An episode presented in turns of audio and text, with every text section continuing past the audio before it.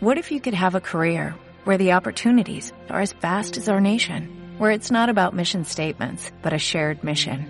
At U.S. Customs and Border Protection, we go beyond to protect more than borders, from ship to shore, air to ground, cities to local communities. CBP agents and officers are keeping people safe. Join U.S. Customs and Border Protection and go beyond for something far greater than yourself. Learn more at cbp.gov/careers. Bien, vamos a continuar. A mí me toca la segunda conferencia de esta mañana. Estamos en el Congreso de Adolescentes 2012, que se llama ¿cómo? A ver, a ver, te voy a dar otra oportunidad. ¿Cómo se llama? Qué bueno, que ya te lo sabes. Lo mejor ahora va a ser vivirlo. ¿De acuerdo? Bien, quisiera pedirte por favor que me acompañes orando a nuestro Dios. Cierra tus ojos e inclina tu rostro solo para no distraerte. Padre, muchas gracias por cada oportunidad que tú nos das de exponernos a tu palabra. Señor, te pedimos, por favor, que sea tan contundente, tan clara tu palabra para nuestro corazón y que produzca el fruto para el cual tú la envías. Señor, gracias por la unción de tu Espíritu Santo que nos enseña todas las cosas, que repose sobre mí para enseñar con certeza tu palabra y sobre cada oyente en esta mañana, que esté en este lugar o en cualquier otro lugar del mundo, para que sea tu espíritu enseñando a sus corazones a través de tu palabra. Gracias, Señor, en el nombre de Jesús. Amén. Bien, yo quiero que vayamos, por favor, a Gálatas capítulo 5, versículo 16, que es de donde toma el nombre este congreso. Andad en el espíritu. Gálatas 5, 16. Dice, digo pues, andad en el espíritu y no satisfagáis los deseos de la carne. Por ahorita vamos a dejarle hasta ahí. Andad en el espíritu y no satisfagas los deseos de tu carne. Yo quiero comenzar con una breve introducción, viendo un poquito de lo que significan algunas de estas palabras. La palabra andar habla de andar todo alrededor de o en general, andar en general a.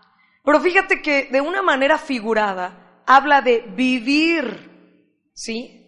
Y de seguir a alguien, de moverse uno en alguien. Entonces, si nos está diciendo la escritura andar en el espíritu, nos está diciendo, oye, todo en tu vida debe de girar alrededor de lo que Dios dice.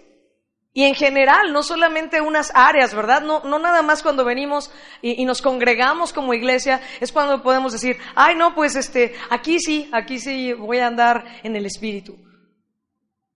Cuando lo que Dios espera de ti es que cuando estás en la escuela, con tus amigos de la calle donde vives o de la colonia, ¿verdad? O tus compañeros de trabajo, porque algunos estudian y trabajan, ¿verdad que sí? Ahí es donde tú tienes que girar alrededor de lo que Dios dice. Que tu caminar en general, en cada área de tu vida, que tu manera de vivir, tu manera de moverte, sea siguiendo a Dios y sea bajo la dirección, la guianza del Espíritu Santo. Bien, aquí también dice entonces, no satisfagas los deseos de la carne. Y yo creo que la palabra satisfacer está muy clara para todos, ¿verdad que sí? Hola. ¿Hay algún adolescente aquí que pueda responder a mi pregunta? Queda claro, ¿no? Pues no le des de comer, ¿verdad? Que no quede así súper contenta tu carne y diga, ay, qué satisfecha quedé.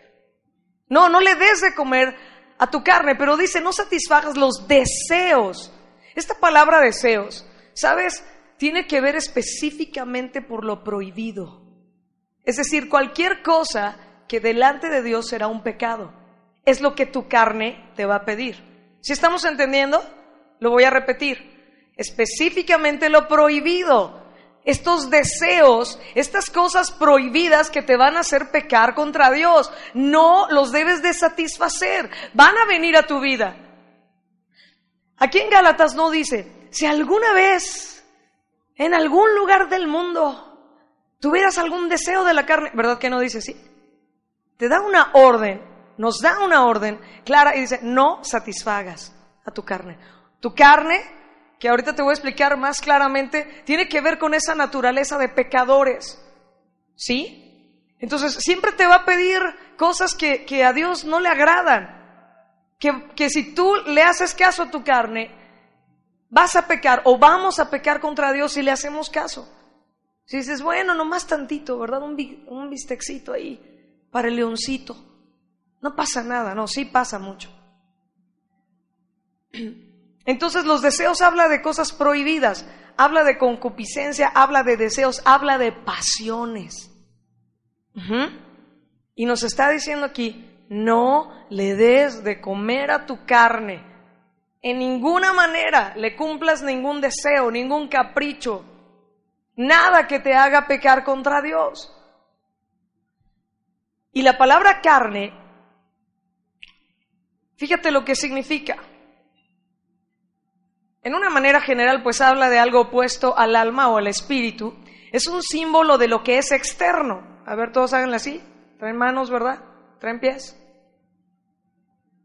Y todo lo demás, ¿están completos? ¿Sí? Bueno, nada más están mudos, ¿verdad? es algo opuesto al alma o al espíritu, pero es un símbolo de lo que es externo o como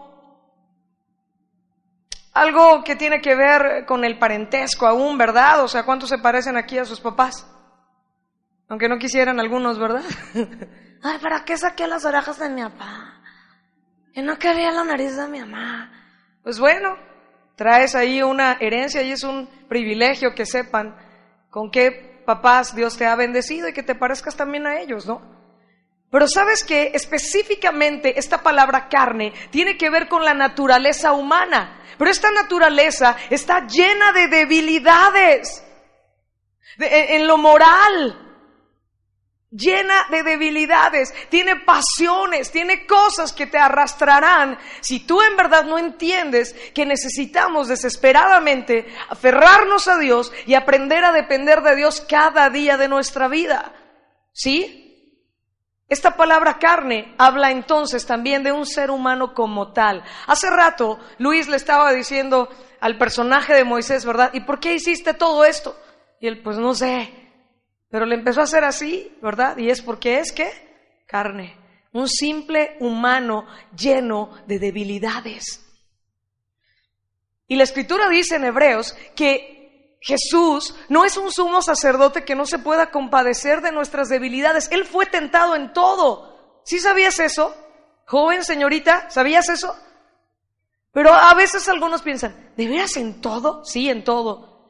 Pero de verdad Jesús sentiría estas luchas que yo a veces tengo. De verdad Jesús eh, habrá pasado por estos momentos que yo estoy pasando. Bueno, la escritura dice en todo, sí o no. Nada más que dice claramente que Él sin pecado. Yo me he dado cuenta con el paso de los años que una de las cosas que hace que un joven o una señorita no se acerque con esa confianza a Dios es que trae muchos eh, pensamientos equivocados en su mente de cómo es Dios.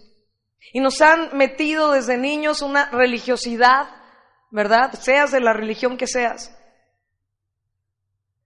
de que, de que tienes que ganarte las cosas, de que hay que agradar a Dios haciendo obras. Y entonces muchos vienen a Cristo y como que no de verdad alcanzan a aterrizar en su vida diaria esta verdad de que Él me acepta porque costó su sangre. Hemos estado cantando que hemos sido aceptos en el amado. O sea, ni siquiera tiene que ver contigo la aceptación que Dios nos ha dado, tiene que ver totalmente con Cristo Jesús. Es por su sangre. Entonces tú y yo deberíamos aprender a correr hacia Él, no a correr de Él. Es muy distinto. Y algunos de ustedes, yo me doy cuenta que cuando están luchando con algo, es muy fácil que el enemigo te engañe y te diga, mira nada más, eres un sucio, eres un esto, ¿cómo se te ocurre acercarte a alabar a Dios? Ni se te ocurre levantar las manos, mira los pensamientos que tienes. Y tú no te das cuenta que es Él mismo que te está enviando esos pensamientos. Y en lugar de tú decir, no, pero la palabra de Dios dice que Él es un sumo sacerdote que se compadece de mi debilidad humana. Él sabe que solo soy polvo, que sin Él no puedo. Señor, vengo a ti. Porque necesito de ti, porque necesito tu ayuda, Señor. Ya sé que no es en mi fuerza, que es en el poder de tu Espíritu Santo. Y yo quiero someter estos pensamientos a la obediencia a Cristo y te los entrego. Y Señor, trata conmigo y haz lo que tengas que hacer. Pero yo no me voy a separar de ti. Pero la mayoría hace lo contrario y se alejan de Dios en lugar de correr hacia Él, hacia el que puede ayudarte. Entonces tenemos que tener muy claro que hay una naturaleza en nosotros caída, una naturaleza de pecadores con la que vas a luchar toda la vida. ¿Me escuchaste? ¿Cuánto tiempo vas a luchar con esa naturaleza?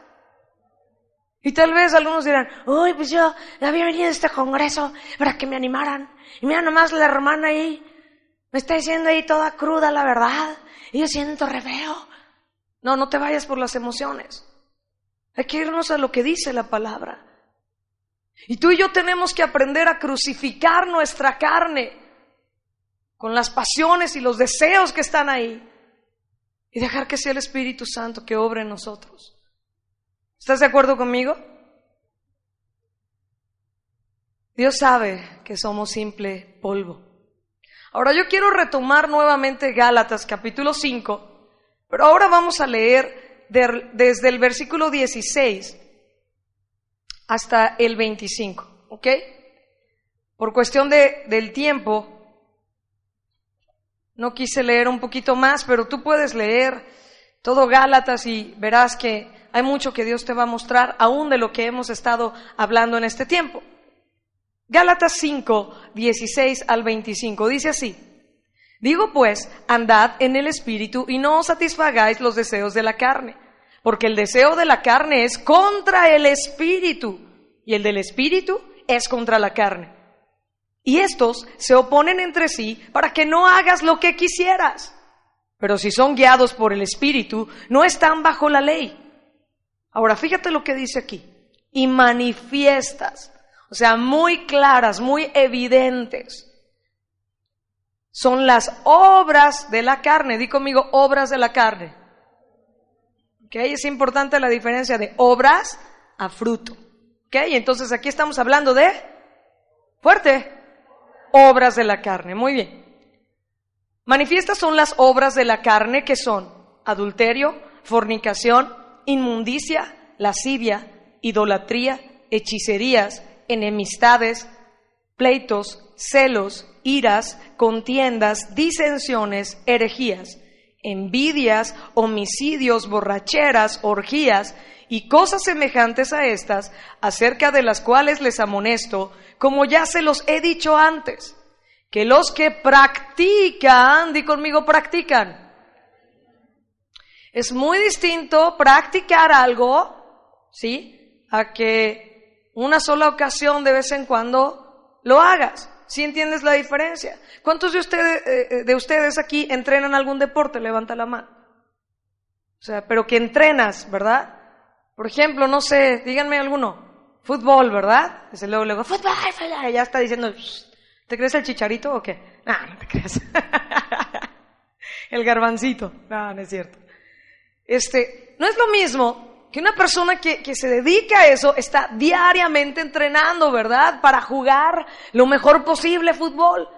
Algunos que de pronto se juntan como amigos y van al parque y se ponen a jugar con todo y al otro día andan...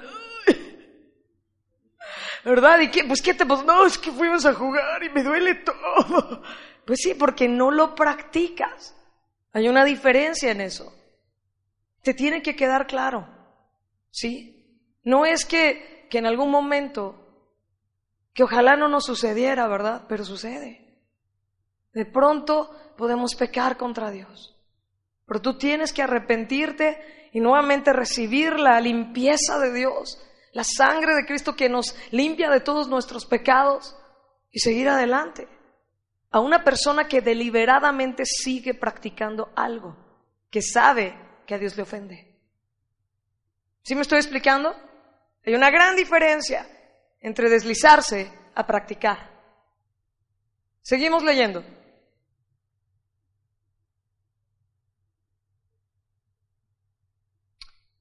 Como ya se los he dicho antes, que los que practican tales cosas no heredarán el reino de Dios. Más el fruto del Espíritu, di conmigo, fruto del Espíritu. Hace rato era qué? Obras de la carne. Ahorita es fruto del Espíritu. Es amor, gozo, paz, paciencia, benignidad, bondad, fe, mansedumbre, templanza. Contra tales cosas no hay ley. Y mira qué clave es lo que dice aquí en el versículo 24. Pero los que son de Cristo, ¿quiénes son los que pueden crucificar su carne? Eh? Los que son de Cristo. Y ahorita vamos a recordar, ya lo sabes, y ayer hemos estado hablando de esto. ¿Cómo tú puedes ser de Cristo? ¿O cómo es que tú debes estar seguro que eres de Cristo? Pero dice aquí, entonces, los que son de Cristo han crucificado la carne con sus pasiones y deseos. Si vivimos por el Espíritu, andemos también por el Espíritu. Y hasta ahí vamos a dejar de leer. Ahora yo quiero retomar algunos aspectos generales todavía de esto.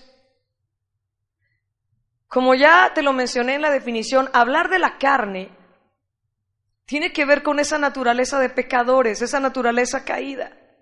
Y la escritura dice que el que siembra para la carne cosechará corrupción y muerte.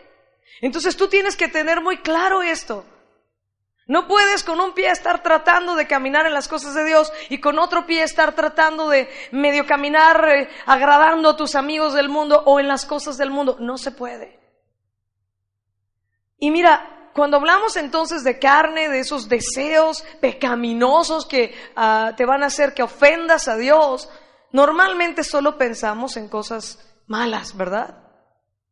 Pero no necesariamente carne tiene que ver con cosas evidentemente malas. Te voy a explicar por qué. A veces nosotros tenemos muy buenas ideas, de cosas que pensamos que hasta son buenas hacerlas delante de Dios, pero que Dios no te mandó a hacerlo. O cosas que se te ocurren a ti que Dios no te dijo que hicieras, que no te las pidió. ¿Y eso qué es? ¿Carne, sí o no? ¿Hola? Sí. ¿Saben qué? La tendencia del ser humano siempre es tratar de cubrirse haciendo cosas. Como ayer lo explicaba Luis, Adán y Eva cuando pecaron, ¿verdad? Ese esconderse, ese cubrirse detrás de algo. Esa tendencia a decir, bueno, este sí estoy mal en esto, pero no soy tan malo, porque todo esto lo hago bien, ¿eh? Pero es que no se trata de hacer cosas. Somos pecadores. Y si Cristo ha lavado tu vida con su sangre y Él ha perdonado tus pecados, eres un pecador redimido un pecador arrepentido, un pecador que ha sido limpiado entonces con la sangre de Cristo. Pero hay una naturaleza caída ahí con la que vas a seguir luchando, te lo recuerdo. No es para desanimarte, es para alertarte, es para que tú tomes una seria y profunda convicción al salir de este Congreso y digas, ¿sabes qué? Esto no es nada más de un congreso y, que está toda la música y, y, mis amigos que se aman a Dios, ¿verdad? Pero yo estoy solito allá en la escuela y no hay ningún cristiano y a media semana ya se pone muy pesado esto. ¿Cómo le hago, verdad? Tenemos que ir a la escritura. Es ahí donde tienes que aprender a andar en el espíritu y no satisfacer los deseos de tu carne, aunque no parezca que es nada malo, aparentemente. Entonces aquí donde dice obras de la carne, es decir, que la carne trabaja en ello. La carne trabaja para llevar a cabo esas obras que finalmente son pecados delante de Dios. Voy a retomar lo que te dije hace ratito de darle un bistecito al león. ¿Sabes qué? Tú y yo tenemos que tener eh, estas verdades muy claras, porque a veces somos ligeros en pensar, no pasa nada. No pasa nada, ¿qué, qué importa que vea tantita pornografía? No pasa nada, ¿qué importa que, pues sí, me enojo, ¿verdad? Y aunque sea una cachetadita que le dé ahí a esta persona que ya, ya me cansó, ¿por qué me dice esas cosas? Bueno, que no pasa nada, pues nada más se me salió una palabrota. Pues si se te, se te salió, ¿de dónde se te salió? O sea, no se te sale de afuera, ¿no? ¿Hola? ¿Verdad que no? Entonces, ¿de dónde se, te salió esa palabrota? Bueno, al que se le salga, no estoy diciendo que tú. ¿De dónde?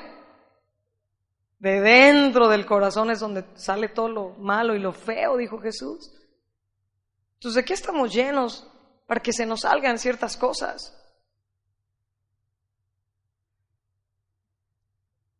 La carne tratará de cobrar fuerza en ti. Y no vivimos por sentimientos, ¿sí? Eso es un, eh, un área muy común en, en los adolescentes, ¿verdad? Todo lo que sienten piensan que así es. Y muchas veces viven esclavos de verdad de muchas cosas porque piensan y piensan y piensan. Y la escritura dice que tal es el pensamiento del hombre en su corazón, así es él, es decir, así actúa. Cuando tú lo que tienes que cuidar es pensar lo que Dios piensa. Y cambiaría mucho en ti tu manera de caminar. ¿Sí? Entonces, mira, regresando esto del leoncito, no pasa nada, un bistecito. Ahora, ¿cuántos de ustedes les gustaría tener a un león de mascota? Ay, todas aquí, ay, sí, muy feroces, ¿no? No, pues de chiquitos, ¿alguien ha acariciado a un león cachorrito? ¿Sí? Están hermosos, la verdad, ¿no? Y a, mí me gustan mucho los animales. Y este, y yo sí he acariciado leoncitos, ¿no? Y los ves y dices, ¡ay, qué bonito, qué cosa tan linda, ¿verdad? Y ay, lo acaricias y, y, todo pochoncito, así, pachoncito, ¿verdad? Y, y este, qué bonito. Pero entonces el leoncito, que en este momento lo vamos a usar como un símbolo de la carne, ¿ok? No estoy diciendo que los leones sean pecadores, aclarando, ¿no? Entonces, pues ese leoncito que para fines de esta enseñanza simboliza la carne, Hágale conmigo. Ay, parece el gato de las azucaritas, hombre. Una, dos, tres. Mira, allá hay un cachorrito, ¿no? La cosa es que te pide, tiene hambre el cachorrito. Y ustedes saben que comen, ¿verdad? No comen croquetas para gatos. ¿No? Le das un filetito. Ahí te va la pregunta. ¿Tú crees que ese leoncito al otro día te va a pedir un filetito o te va a pedir dos. ¿Eh? Y tú le das dos y al otro día ¿qué te va a pedir? Porque ya creció tantito, ¿no? Y pasan seis meses y no sé cuántos kilos de carne le vas a tener que dar al leoncito, ¿verdad? Y ya no se va a ir, sino se va a oír cómo. A ver los hombres, una, dos, tres. No, hombre. Es que les está cambiando la voz. Está bien, voy a ser misericordiosa. Ya no voy a continuar con el ejemplo. Mira, nos reímos, pero ahí te va. Tú le das tantito a tu carne, le das una chancita y al otro día te va a pedir más. Y si tú no aprendes a parar ahí, te vas a ir deslizando tu naturaleza caída te va a arrastrar a cometer cosas graves contra Dios. ¿Me explico? Anoche que estaban uh, viendo y estaban hablando del, ejemplo fuerte de, la violación, ¿verdad? De uno de los hijos del rey David con su media hermana. De pronto uno puede pensar, ay, qué fuerte está ese pasaje. ¿Para qué nos leen algo así? Aleluya. En mis oídos tan santos. Aleluya. Miren, yo les voy a decir, y los papás deben saber esto, la condición de la sociedad ahorita está en una depravación impresionante. Impresionante. Los adolescentes de las secundarias y preparatorias, para ellos ya es normal que todo el mundo tenga relaciones sexuales. O sea, de verdad es un fenómeno así tremendo que, que un cristiano diga, no, pues yo, yo me voy a esperar hasta que Dios me dé a mi esposo o mi esposa. Estábamos preparando algo que les íbamos a presentar y, y de pronto yo estaba con un grupo de, de los eh, adolescentes y jóvenes que colaboran conmigo. Entonces les dije, oigan, ¿qué les dicen? La, la, realidad, ¿qué les dicen en sus escuelas de esto, no?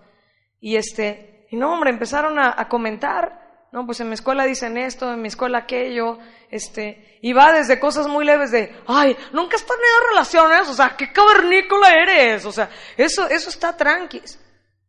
O tranquilo, pues, tranquis es la, la abreviación de tranquilo, según el original mexicano. No, no se cree. ¿eh? ¿qué dijo? bueno, eso es lo más tranquilito que les dicen, pero cuando me empezaron a decir, no hombre, se burlan así, hacen estas cosas, dije,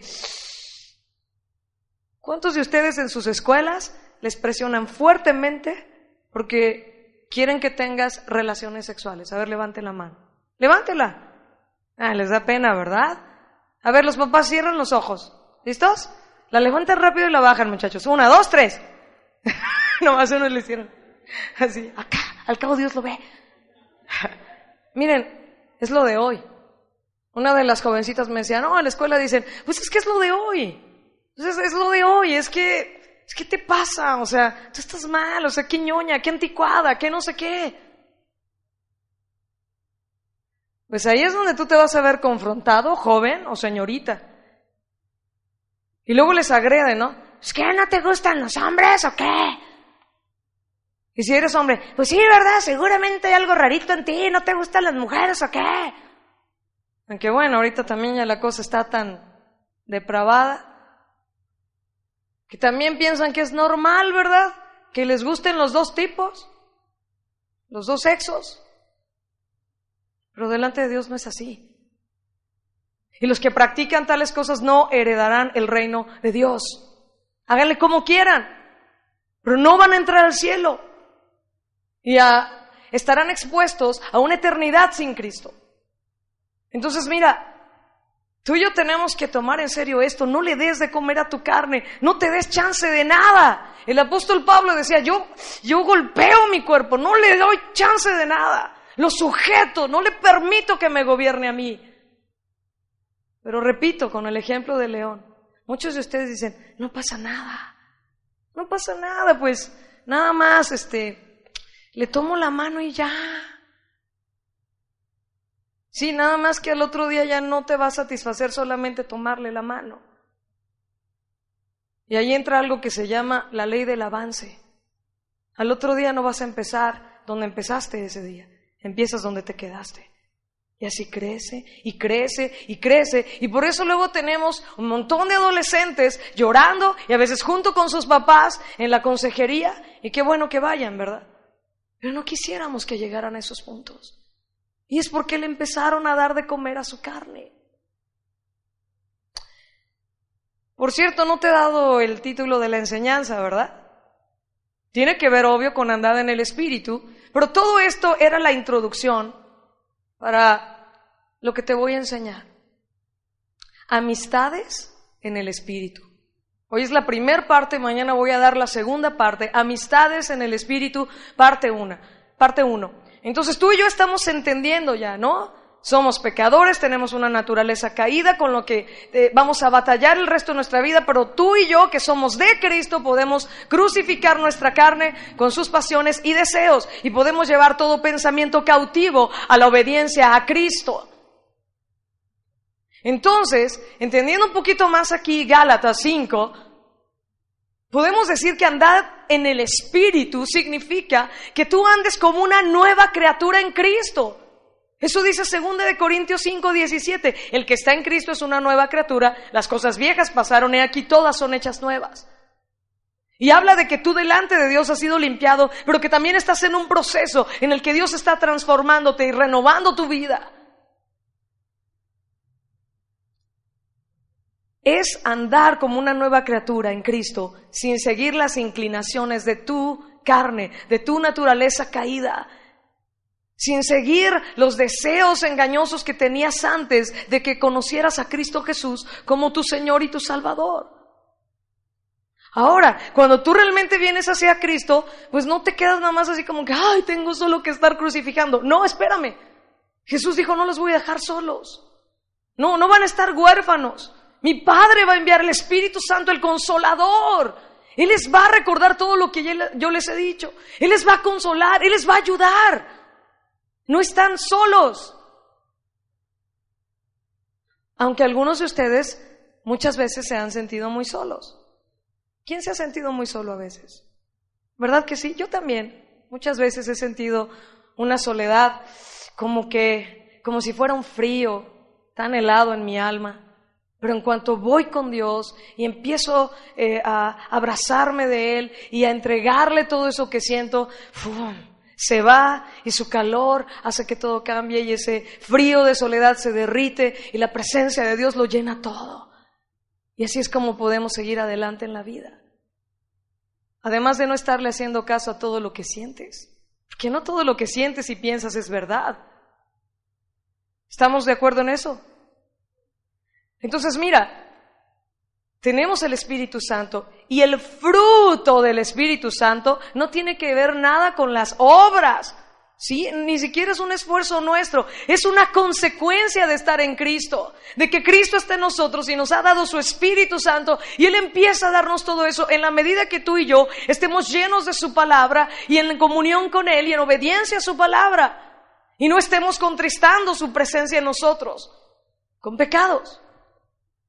Ahora, antes de pasar de lleno ya al tema, pues yo me permití eh, clasificar este pasaje de Gálatas, eh, hablando de las obras de la carne, en cuatro tipos de pecados, ¿verdad? Te los voy a decir. Primer tipo de pecado, pecados de inmoralidad sexual. Y tú puedes ver la lista ahí, yo ya los acomodé aquí en una listita, te los voy a decir. Adulterio, fornicación, inmundicia, lascivia, orgías, etcétera, ¿no? Número dos, o inciso B, como tú le estés poniendo, pecados directamente contra Dios. La idolatría, la hechicería, las herejías, etcétera. Número tres, pecados contra otros. Creo que tiene que ver con la manera como nos relacionamos con otros. Aquí entran las enemistades, los pleitos, los celos, las iras, contiendas, disensiones, envidias y qué grave, homicidios. Y último grupo o tipo de pecado, como yo lo clasifiqué, te lo repito, pues pecados que son vicios, es decir, cosas con las que pecas contra ti mismo también. No solo contra Dios, ¿verdad? Cosas que te esclavizarán y también pecarás contra otros. Y ahí está borracheras, orgías. Y por si toda esa lista que leímos no fuera suficiente, el apóstol Pablo dice, y cosas semejantes a estas. O sea, para no seguir con la listota, cosas semejantes a estas. Bien, ya establecimos todo este parámetro de dónde vamos a partir. Y ahora sí, yo me voy a centrar en las relaciones humanas, en la manera de relacionarnos entre tú y yo, y que la escritura dice claramente que no debemos de estarnos relacionando en la carne, sino en el espíritu. Y todos, ¿eh? Bueno, ahorita lo vamos a entender un poquito más. Amistades en el espíritu, primera parte. ¿Cuál debe ser el fundamento de cualquier amistad en nuestra vida? ¿Sabes cuál? Si realmente quieres que sea una amistad conforme a lo que Dios piensa de la amistad, no lo que a veces nosotros creemos de la amistad. El fundamento, esto es el, el principio número uno, el fundamento de la amistad debe ser mi amistad con Dios. Antes que yo estar pensando eh, como adolescente eh, o como joven o aún como adulto, no, pues es que yo quiero que Dios me dé amigos y esto y aquello, ¿verdad? Pero muchos ni siquiera consideran la tremenda necesidad que tienen de tener amistad con Dios. Porque fuimos creados para tener comunión con Él. Entonces, si tú, joven señorita, quieres tener amistades verdaderas, el fundamento debe ser tu amistad con Dios. Y por supuesto que es el punto número dos, Cristo y su palabra. Sí, deben estar centradas en Cristo. Pero ahorita vamos en el punto número uno, mi amistad con Dios. Oye, Janet, pero pues si tenemos una naturaleza caída, éramos enemigos de, Cristo. Sí, sí éramos. Pero mira, vamos a ver qué dice Isaías capítulo 1, versículos 16 al 18. Y vamos a buscar rápidamente las citas. Yo voy a tratar de leértelas, ya las tengo aquí transcritas en, en mis apuntes. El fundamento de cualquier amistad en mi vida debe ser mi amistad con Dios antes que nada, porque no tenemos un amor en nosotros que pueda eh, hacer que una relación de verdad valga la pena. Nuestro amor como seres humanos es, es tan deficiente, es tan limitado, se cansa, ¿verdad? Se resiente. Y un día está hasta arriba y otro día nada. Pero el amor de Dios no es así. Y si tú y yo no conocemos realmente a nuestro Dios y el amor incondicional de Dios, tú no vas a tener un amor que ofrecer y por lo tanto no tendrás verdaderas amistades.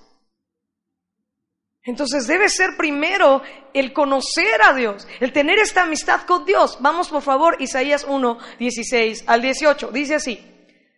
Lavaos y limpiaos, quitad la iniquidad de vuestras obras de delante de mis ojos, dejad de hacer lo malo.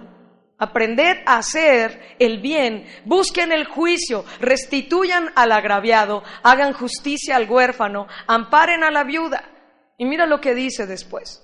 Venid luego, dice Jehová, y estemos a cuenta. Si vuestros pecados fueren como la grana, como la nieve serán emblanquecidos. Si fueran rojos como el carmesí, vendrán a ser como blanca lana. Janet, pero es que lo que yo he hecho, lo que a mí me pasó, tú no sabes lo que a mí me hicieron. Y esto me hace sentir tan sucio, tan sucia. Yo no puedo creer que Dios me acepte así. Y yo veo a todos que están cantando y están diciéndole, tú me aceptas como soy. Tu gracia me hizo entender. Me amaste así aunque estaba lejos. Yo no puedo cantar eso, Janet. Pues tienes que creer lo que Dios dice. Tú puedes venir con Él y estar a cuentas con Él. Y por más graves que sean los pecados que tú hubieras hecho, tú puedes entrar en amistad con Dios. Porque le costó la sangre a su Hijo. Porque de tal manera Él amó al mundo que dio a su Hijo para que todos los que creen en Él no se pierdan y tengan vida eterna. Mira lo que dice Job, capítulo 22, versículos 21 al 23, por favor.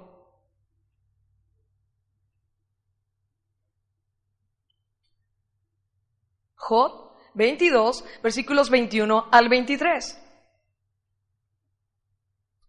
Vuelve ahora en amistad con Él, está hablando de con Dios, y tendrás paz, y por ello te vendrá bien. Toma ahora la ley de su boca y pon sus palabras en tu corazón. Si te volvieres al omnipotente, serás edificado. Alejarás de tu tienda la, la aflicción. Vuelve en amistad con Dios. Éramos enemigos de Dios.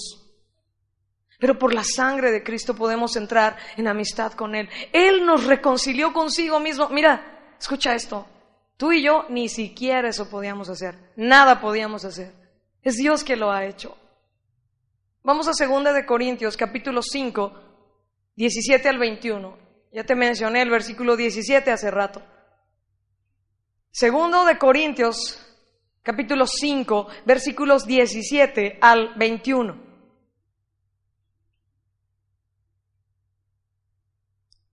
De modo que si alguno está en Cristo, nueva criatura es. Las cosas viejas pasaron, he aquí todas son hechas nuevas. Y todo esto proviene de Dios, quien nos reconcilió consigo mismo por Cristo. ¿Quién nos reconcilió? Él por Cristo, por su sacrificio. ¿Y qué hizo después? Nos dio a nosotros el ministerio de la reconciliación. Nosotros tenemos que predicar el Evangelio a otros para que se reconcilien con Dios. Que Dios estaba en Cristo reconciliando consigo al mundo, no tomándoles en cuenta a los hombres sus pecados, y nos encargó a nosotros la palabra de la reconciliación. Así que somos embajadores en nombre de Cristo, como si Dios rogase por medio de nosotros, les rogamos en nombre de Cristo, reconcíliense con Dios. Al que no conoció pecado, por nosotros lo hizo pecado, para que nosotros fuésemos hechos justicia de Dios en él. Reconcíliense con Dios. Vuelve ahora en amistad con Dios. Ayer una jovencita estaba hablando conmigo y, lo voy a decir en ninguna manera para avergonzar a nadie, pues ustedes ni siquiera saben quién es. Hablaron muchas conmigo. Pero sé que es el caso de varios que están aquí. Que experimentaron la presencia de Dios en estos tiempos de adoración y la palabra está haciendo algo en ti, pero tú no dejas de pensar, pero yo estaba tan lejos de Dios. Es que la verdad le di la espalda a Dios, me siento vacío, me siento solo. Vuélvete a Dios. Vuelve en amistad con Dios. Tú no vas a poder relacionarte de una manera correcta, de una manera grata delante de Dios y tener amistades. Estamos hablando de las amistades, que por cierto, los mejores amigos después de Dios para ti, joven señorita, deberían ser tus padres. No, pero es que con ellos no me puedo reír como con mi amiga. Bueno, no les vas a faltar el respeto, pero es que a veces ustedes se ríen de cada cosa y los papás tienen que traer un balance, ¿no? La carita de así. Sí, ya sé que no les gusta que les digamos estas cosas, pero como ven es necesario. Reconcíliense con Dios. Vuelven amistad con Dios. Va a venir paz a tu vida. Y, y, así, lleno de Dios, tú vas a tener un amor verdadero que ofrecer a otros. Y otros van a poder ver el amor de Dios en tu vida. No somos buenas personas, no somos lindos, la verdad. Aunque uno se creen así lindos, relindos y requete lindos, ¿verdad? Y, y qué bonito soy, qué lindo soy, cuánto me quiero y sin mí me muero y todas esas cosas, ¿verdad? Entonces, no, no somos lindos, no somos buenos. No hay nada bueno en nosotros. Al menos no sé si tú lo piensas así, pero en mí, si no fuera por Cristo, de verdad te lo digo, yo no tengo nada bueno. Lo único bueno que hay en mí es la presencia de Dios. Yo ni me creo buena onda ni, ni nada. Solo le agradezco a Dios la obra tan hermosa que Él ha hecho, tantas cosas que Él ha cambiado en mi manera de ser y tanto que me hace falta que siga cambiando. No somos buenos, necesitamos de Dios. Y sabes, Jesús también dijo, ustedes son mis amigos si hacen lo que yo les digo. Porque ya estamos en este punto y tú dices, sí, hoy, hoy mismo, yo ya no voy a estar este, en enemistad con Dios, yo ya le voy a entregar todo, Señor, perdóname, me alejé de ti, pero aquí estoy, ayúdame otra vez. Pero no se trata de una emoción, de llorar en un tiempo hermoso, eh, eh, profundo, de adoración con Dios y de que experimentamos su presencia en verdad. Y que luego salgas y se te olvide. No, no estoy hablándote de emocionalismos. Estoy hablándote de convicciones, de tomar decisiones. De que tiene que ser una realidad que tú no salgas de aquí como entraste. ¿Ok? Dios me ha perdonado, ya entendí, me arrepentí, Dios me limpió, gracias Señor, me llenaste, voy a seguir adelante. Pero mira lo que dice Jesús. Juan capítulo 5, versículos 13 al 15. Estamos hablando de amistades en el Espíritu, verdaderas amistades. Y de sobra sé que cada adolescente aquí desea tener verdaderas amistades. Pero no solo los adolescentes, te sorprenderías como también los adultos, porque es algo que Dios puso en el corazón.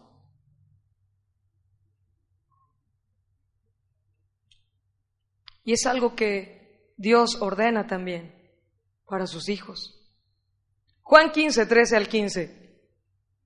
Nadie tiene mayor amor que este, que uno ponga su vida por sus amigos.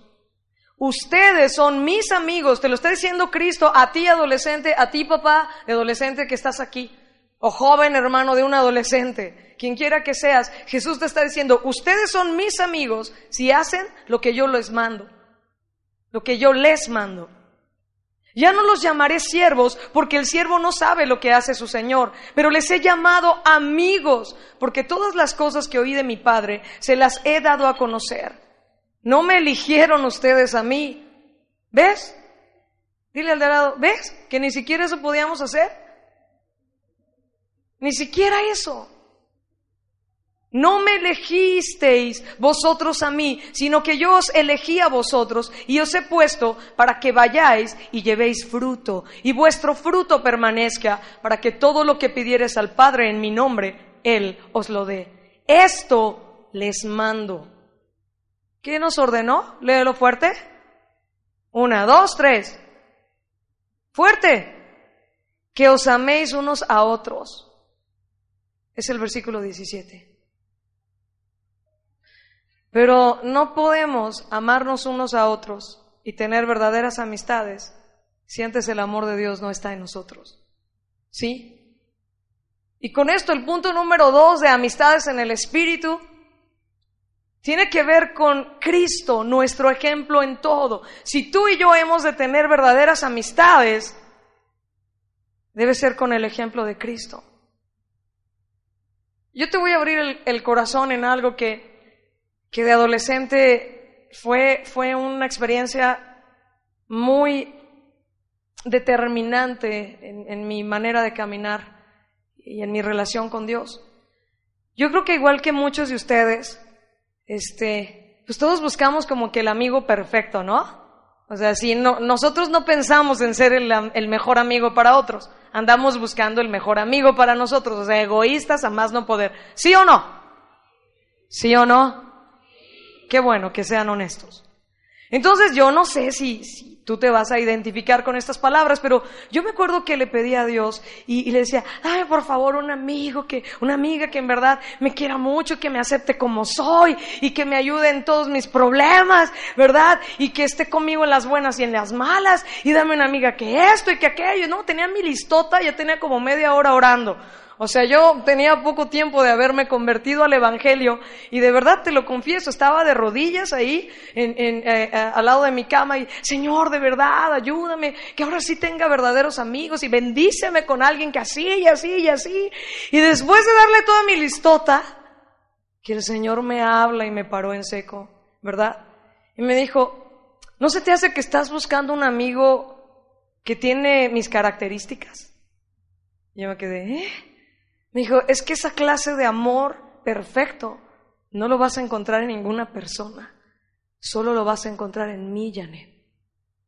Fue tan fuerte como Dios empezó a obrar en mi corazón, ¿sabes? Que me regaló una canción esa noche. Y se llama No hay amor como el amor de Cristo. Y Dios empezó a hablarme, ¿verdad? Y me decía, mira, siempre que tú pongas tu esperanza en las personas vas a acabar muy herida. Por eso ahorita estás así. Y claro, yo estaba llorando y estaba pidiéndole a Dios, sáname, mi mejor amiga me traicionó. Y ahora sí dame una de a de veras y que sea bien cristiana y que... ¿A cuántos les ha traicionado un amigo? Se, se siente muy mal, ¿verdad? Duele muchísimo. Pero como decía Luis hace rato, ¿cuántos de ustedes sin querer o queriendo han traicionado a alguien? Sería deshonesto no levantar la mano, ¿no? En el mundo tendrás aflicción, es lo que Jesús prometió. Nada de que descubre el campeón que hay en ti. ¿Verdad? Y yo les digo, sí, el campeón para pecar y para hacer todo lo malo. Eso es lo único que tenemos adentro. ¿Sabes qué? Todos hemos dañado a alguien. Todos sin querer o queriendo, a veces por nuestras luchas o nuestra falta de entendimiento, sin querer lastimamos a alguien. Y nos han lastimado. Y es parte de la vida, te tengo una buena noticia, va a seguir pasando. Porque mientras estemos en esta, en esta carne, en esta debilidad humana, pues la regamos. ¿Cuántos de ustedes reconocen que cometen errores? A veces sin querer a los amigos que de verdad amamos y que Dios nos ha dado, sin querer los lastimamos, ¿sí o no? ¿Eh? Sí, o sin querer nos lastiman. Pero ¿sabes que la Biblia dice que son fieles las heridas del que ama? Son heridas buenas. No son para que tú este, te separes de esa amistad porque te dijo lo que no te gustó que te dijeran. Pero nadie más que ese amigo tal vez lo estaba viendo y nadie más que ese amigo de verdad te lo iba a decir. Y pues no se siente bien, ¿no? Yo les digo bromeando, te lo, te lo quiero aclarar, bromeando. Algunos de mis colaboradores, cuando estamos platicando de cosas o de actividades del ministerio, les digo, a ver, bueno, yo pienso esto y, así y así, ¿qué piensas tú, no? Entonces ya se para uno y dice, bueno, yo pienso que esto y aquello, y me dice todo lo contrario de lo que yo estaba pensando, y de pronto Dios me habla y me dice, no, sí considera esto, ¿no? Entonces yo volteo y me le quedo viendo y le digo, ay, me caes gordo, pero me caes bien. pero bromeando, ¿no? Este, ¿por qué? Porque, ay, la carne es así, ¿verdad? Y cuando alguien te dice todo lo contrario de lo que tú crees y que tenías toda la razón, porque luego algunos, ¿verdad? Nos creemos que tenemos toda la razón. Sí, señor, así como los del norte, ¿verdad? Y los del sur y los de todas partes. A todos nos pasa en algún momento que estás bien seguro y crees que tú tienes la razón. Y cuando te dicen lo contrario, ay. ¿Sí o no, muchachos? Sí, pues bueno, déjame regresar al ejemplo. Yo estaba ahí orando y pidiéndole a Dios, de veras dame esta amistad y así y así. Y Dios empezó a mostrarme cómo era su corazón. Entonces yo empecé de veras a llorar muy quebrantada. Desde ese momento cambió totalmente mi manera de ver la vida y ese deseo de estar buscando yo misma a mis amigos. Yo le entregué todos mis amigos a Dios y quiero decirte algo, era muy, muy amiguera desde antes de conocer a Cristo. De hecho, tan amiguera que mis amigos eran mi Dios. O sea, podía perder lo que fuera y me podían tocar lo que fuera, ¿verdad? Pero mis amigos. Y cuando vine a los pies de Cristo me dijo, ¿me amas? ¿Me amas más que a tus amigos? Y yo le dije, sí, sí te amo, que me los quita a todos. Y todos, de verdad, me dejó totalmente sola. Pero le agradecí a Dios que lo hiciera. Porque Él empezó a traer personas a mi vida que amaban a Dios. Amigas que tenemos Mejor no les voy a decir cuántos años tengo de conocer a Cristo, ¿verdad? Entonces le calculan, ay, tenía tantos cuando lo conoció, ya tiene tantos. Pero sabes que han pasado muchos años, más de 20. Y yo puedo volver a verme con estas amigas y platicamos como si nos hubiéramos visto ayer. Y a veces pasan uno o dos años sin vernos. Porque fue algo espiritual. Porque fue algo que Dios me regaló. Mañana voy a hablar más de esos aspectos, pero mira, cuando Jesús empezó a instruirme, me dijo, ¿quieres tener verdaderos amigos? Número uno, tienes que aprender de mí. Tus conceptos de amistad, Janet me dijo a mí, están totalmente equivocados. Y me llevó esta escritura de Corintios donde dice que, pues, si antes conocía a Cristo en la carne, ya no lo conozco así, ni a Cristo, ¿verdad? Y, ya no puedo ver a la gente como antes la veía en mi carne, en mi naturaleza caída. Entonces yo dije, entonces ya no, no es con los conceptos que yo tenía de amistad. Y empecé a estudiar en la Biblia eh, lo que hablaba de las amistades.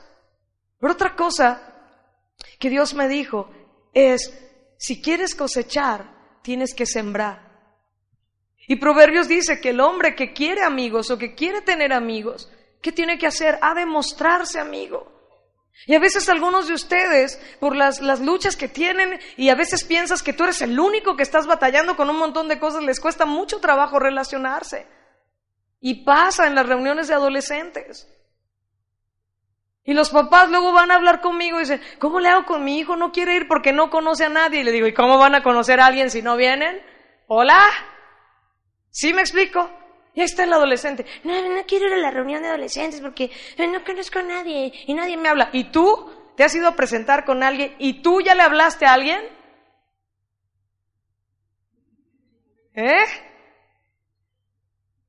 No, pues es que yo más quiero todo para mí, todo para mí. Sí, ¿no? Egoístas a más no poder que somos. No, tú tienes que darte. Y sabes qué? Dios habló a mi corazón y me dijo, tú quieres tener amigos. Sé la clase de amiga que tú quisieras encontrar. Le dije, ah, de eso se trata. Le dije, gracias Señor. Entonces empecé a ver cómo era Jesús conmigo. Empecé a darme cuenta, por ejemplo, que en la amistad que yo tengo con Él, cuando le he fallado, Él no me anda recordando cómo le fallé. Él no me vuelve a sacar nunca cómo le fallé. Él me perdona y me trata como si nunca lo hubiera ofendido. Y yo aprendí eso de él. Y siempre trato de comportarme así con mis amigos. Porque si Dios me perdonó a mí, ¿por qué yo no tengo que perdonar? Yo debo perdonar. Y a veces ni siquiera ofendernos. La Biblia dice que la honra del hombre es pasar por alto la ofensa. No andamos ofendiéndonos por todo, ¿verdad? Y muchas otras cosas. Yo empecé a ver la paciencia, la misericordia de Dios conmigo. Y es de Él, de mi amistad con Él, que empecé a tratar de ser esa clase de amiga para otros. Pero no estaba exigiendo que otros eh, se comportaran conmigo. Yo no estaba dando para que luego, luego me dieran. Yo simplemente empecé a sembrar y dejé que Dios fuera el que me bendijera. Te voy a dar el punto número tres. Y aquí me voy a quedar y mañana vamos a continuar. Tú quieres tener verdaderas amistades. Cristo debe ser tu ejemplo. Tú debes ser antes que amigo de cualquier otro, buscar ser amigo de nadie, ser amigo de Dios. Pero punto número tres, debes amar a Dios por encima de todas las cosas y de todas las personas. Ten cuidado con la idolatría. Amar a Dios por encima de todo. Vamos por favor a Marcos capítulo 12, versículos 28 al 34. Marcos 12, 28 al 34.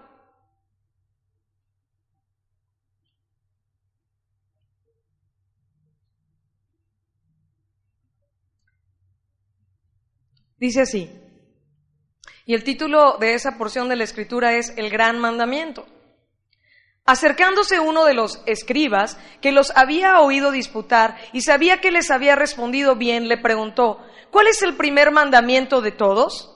Jesús le respondió, el primer mandamiento de todos es, oye Israel, el Señor nuestro Dios, el Señor uno es y amarás al Señor tu Dios con todo tu corazón y con toda tu alma y con toda tu mente y con todas tus fuerzas. Te lo voy a repetir. Amarás al Señor tu Dios. Número uno, ¿con todo qué?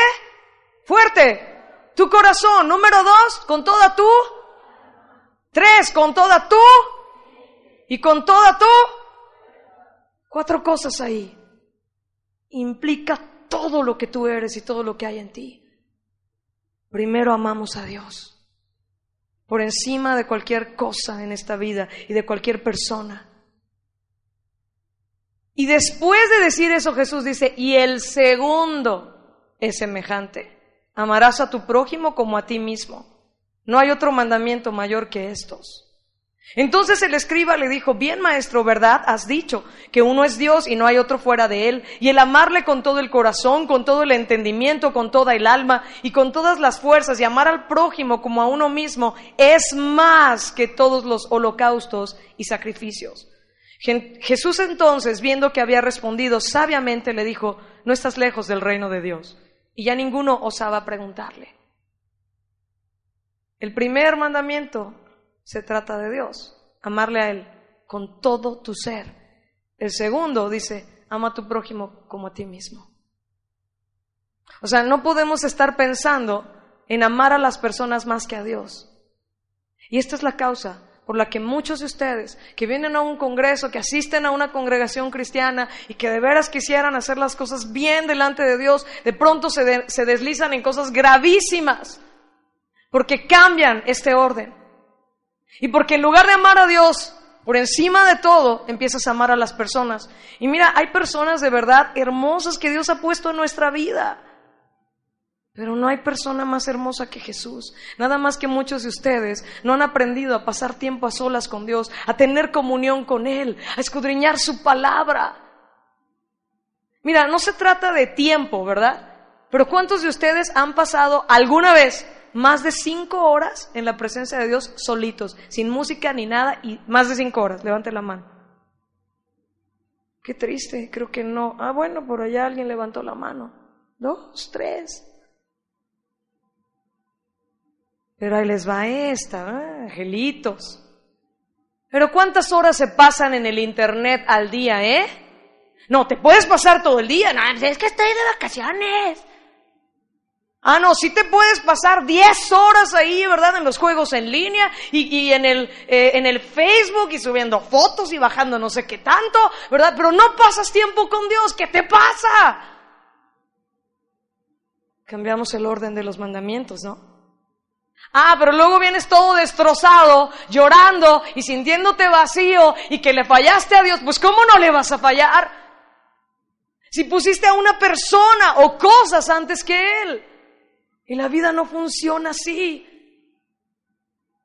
No sabes cómo he orado porque Dios hable a tu vida a través de cada predicación en este tiempo y a través de todos los cantos que están 100% basados en la palabra de Dios.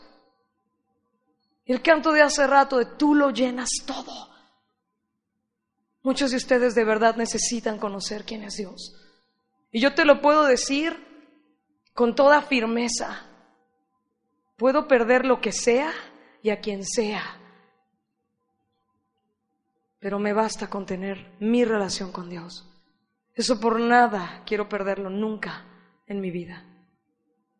Ay, qué mala onda es Janet, entonces no ama a la gente, ¿verdad? O sea, le importa poco la gente. No, no, no, escúchame. Lo que te estoy diciendo es que hay personas hermosas, hay mucho que Dios me ha dado y, y, disfruto y amo y todo lo que Dios me ha dado y las personas que Dios me ha dado, pero si Dios me las quita, mi vida no se queda ahí, yo no me voy al piso por eso. Me duele, tal vez voy a caminar llorando por unos dos, tres meses o tres días, ¿verdad?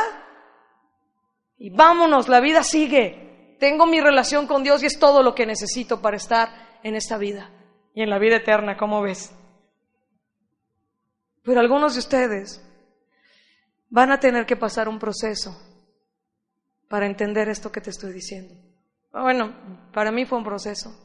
Y amo personas. Y me ha dolido y he llorado, como no sabes, por perder personas. Pero tengo mi relación con Dios. Y mi mejor amigo es Dios. Y mi todo es Dios. Y por eso hace rato estábamos cantando, ¿cómo te voy a decir lo que eres para mí? Tú significas todo. Te amo por encima de cualquier persona, por encima de cualquier cosa en este mundo. No hay una necesidad en mi alma, Señor, que tú no puedas saciar. Necesitas conocer quién es tu Dios. Y sabes qué? Si tú no cambias todo eso y sigues pasando tanto tiempo en las cosas que te alejan de Dios, pues al rato vas a esperar el siguiente congreso a ver si pasa algo en tu vida. Pero no se trata de eso. ¿Sabes qué? Deja de ver tanta televisión. Deja de hacer muchas de esas cosas. Aún hay cosas que, que no son malas en sí mismas ni pecaminosas, pero, pero te vuelvo a decir, no puedes dedicar tiempo para buscar a Dios. Ah, es que no tengo tiempo, es que la tarea, es que aquello. Ay, pero sí puedes pasar quién sabe cuánto tiempo en el Internet. Te lo vuelvo a decir. Por último, en este amar a Dios por encima de todas las cosas, te voy a leer un pasaje que está, ay, llegador de esos fuertitos. Deuteronomio 13 por favor. Si tú en verdad amas a Dios por encima de todas las cosas, tienes que tener esto que se llama imparcialidad. Di conmigo imparcialidad. Deuteronomio 13.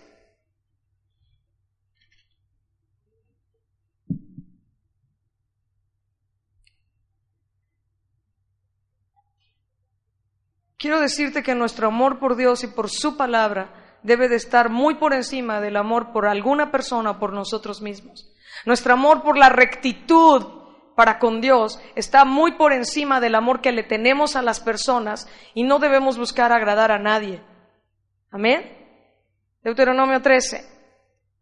Cuando se levantara en medio de ti profeta o soñador de sueños y te anunciare señal o prodigios, y si se cumpliere la señal o prodigio que él te anunció diciendo, vamos en pos de dioses ajenos que no conociste y sirvámosles, no darás oído a las palabras del tal profeta, ni al tal soñador de sueños, porque Jehová vuestro Dios os está probando para saber si amáis a Jehová vuestro Dios con todo vuestro corazón y con toda vuestra alma.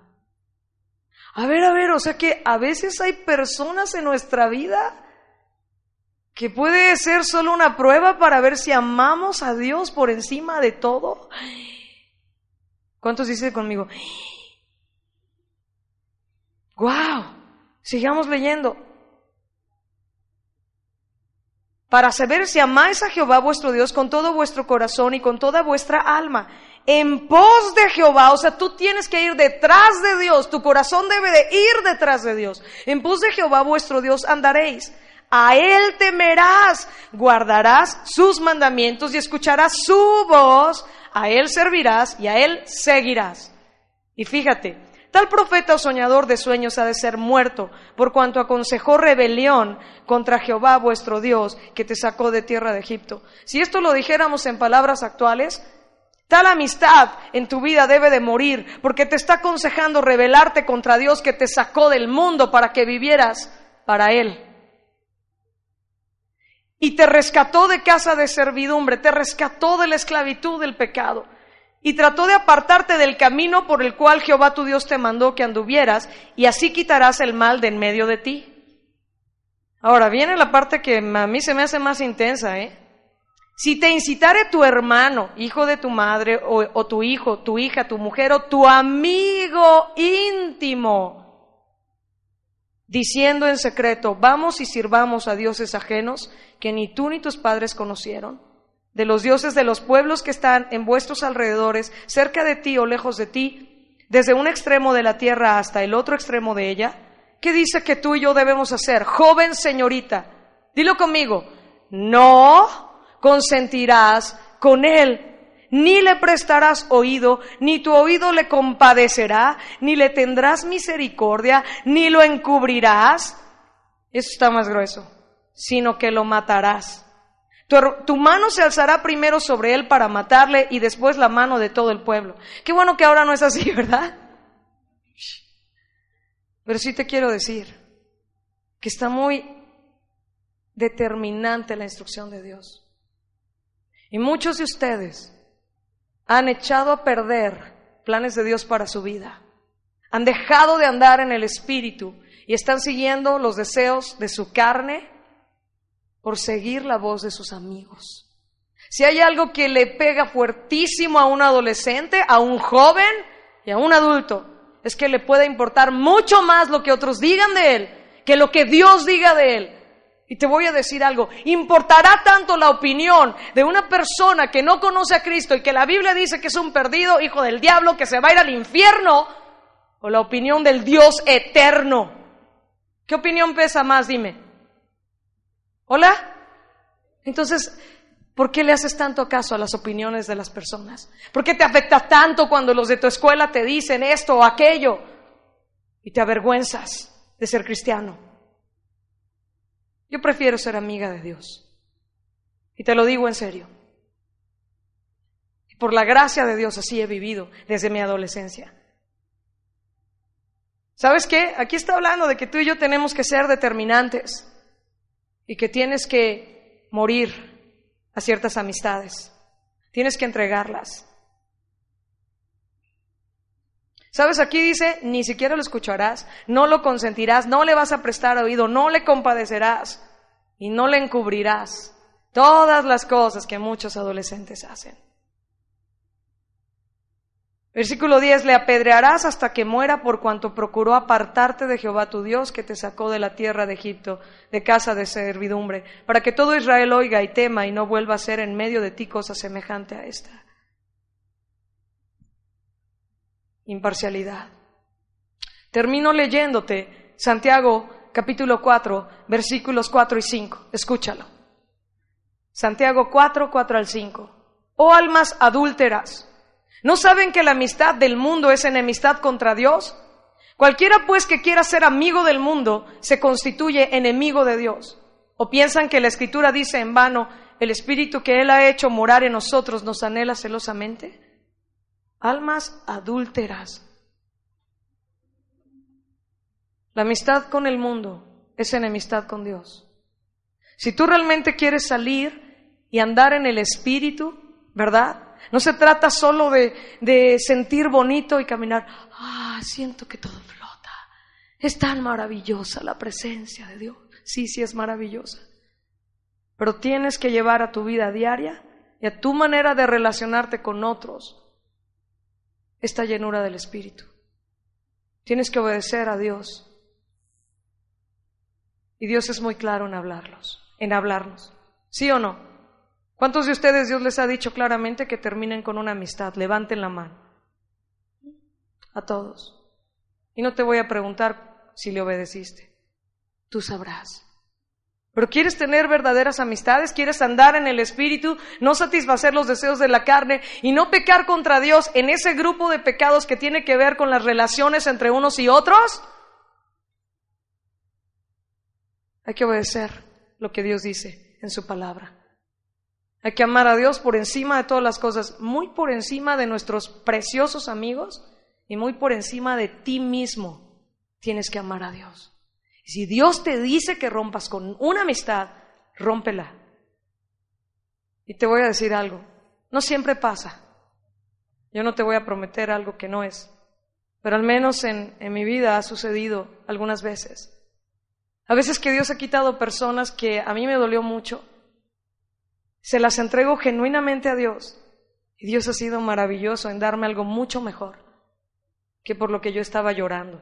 Te lo digo en serio mucho mejor. Lo perfecto, porque cumple con los propósitos de Dios para mi vida. Aunque a veces hay personas que tú no crees que son lo mejor de Dios para ti, Dios sí sabe que es lo mejor. Y Él es nuestro pastor y nada nos faltará, pero nada de lo que en verdad tú y yo necesitamos. ¿Cuántos están dispuestos a renunciar a personas? Te estoy hablando en serio, fíjate bien. No es en las emociones. Si estás dispuesto a tomar determinaciones, de que Dios te quite a quien te tenga que quitar y cambiar muchas cosas y dejar de pasar tanto tiempo en el Internet y tanto tiempo hablando por teléfono y tanto tiempo en lo que tú ya sabes que Dios te dijo, ponte de pie y vamos a tomar una determinación delante de Dios. No es en las emociones, joven, señorita, adultos que están aquí acompañándonos y las personas que nos escuchan y ven por Internet. No es en las emociones. Por favor, cierra tus ojos. No quiero que me veas a mí. Quiero que tú veas al Señor. Necesitas encontrarte con Él. Tal vez tú estás llorando por una necesidad tan fuerte de una amistad, pero es porque no le has conocido a Él. Después Él te dará verdaderas y valiosas y bellas amistades llenas de Dios. Pero primero es Él. Si tú en verdad quieres andar en el Espíritu y cambiar tu manera de relacionarte, levanta tus dos manos y dile, Señor, perdóname, perdóname.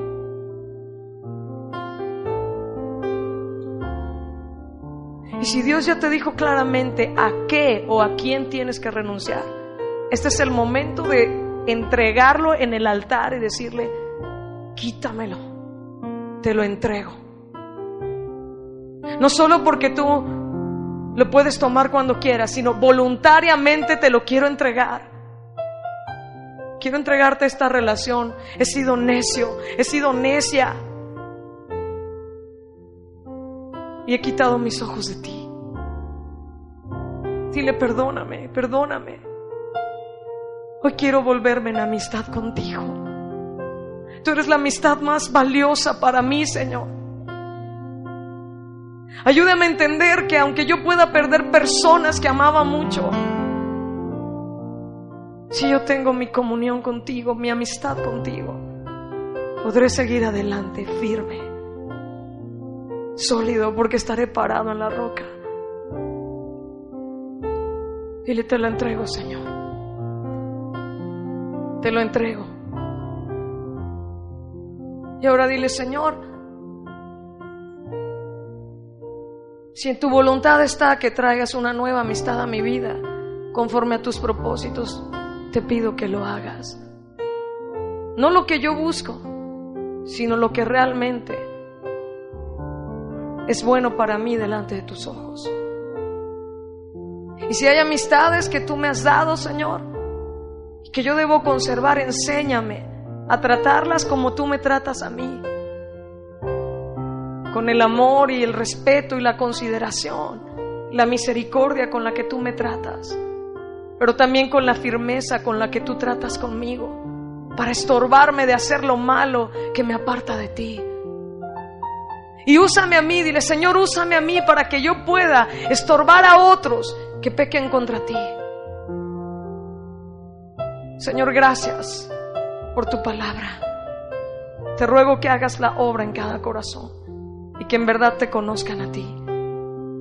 Que cada persona en este lugar, cada joven y señorita, de verdad puedan encontrarse contigo y saber la clase de amigo que tú eres, que tú lo llenas todo. Gracias, Señor.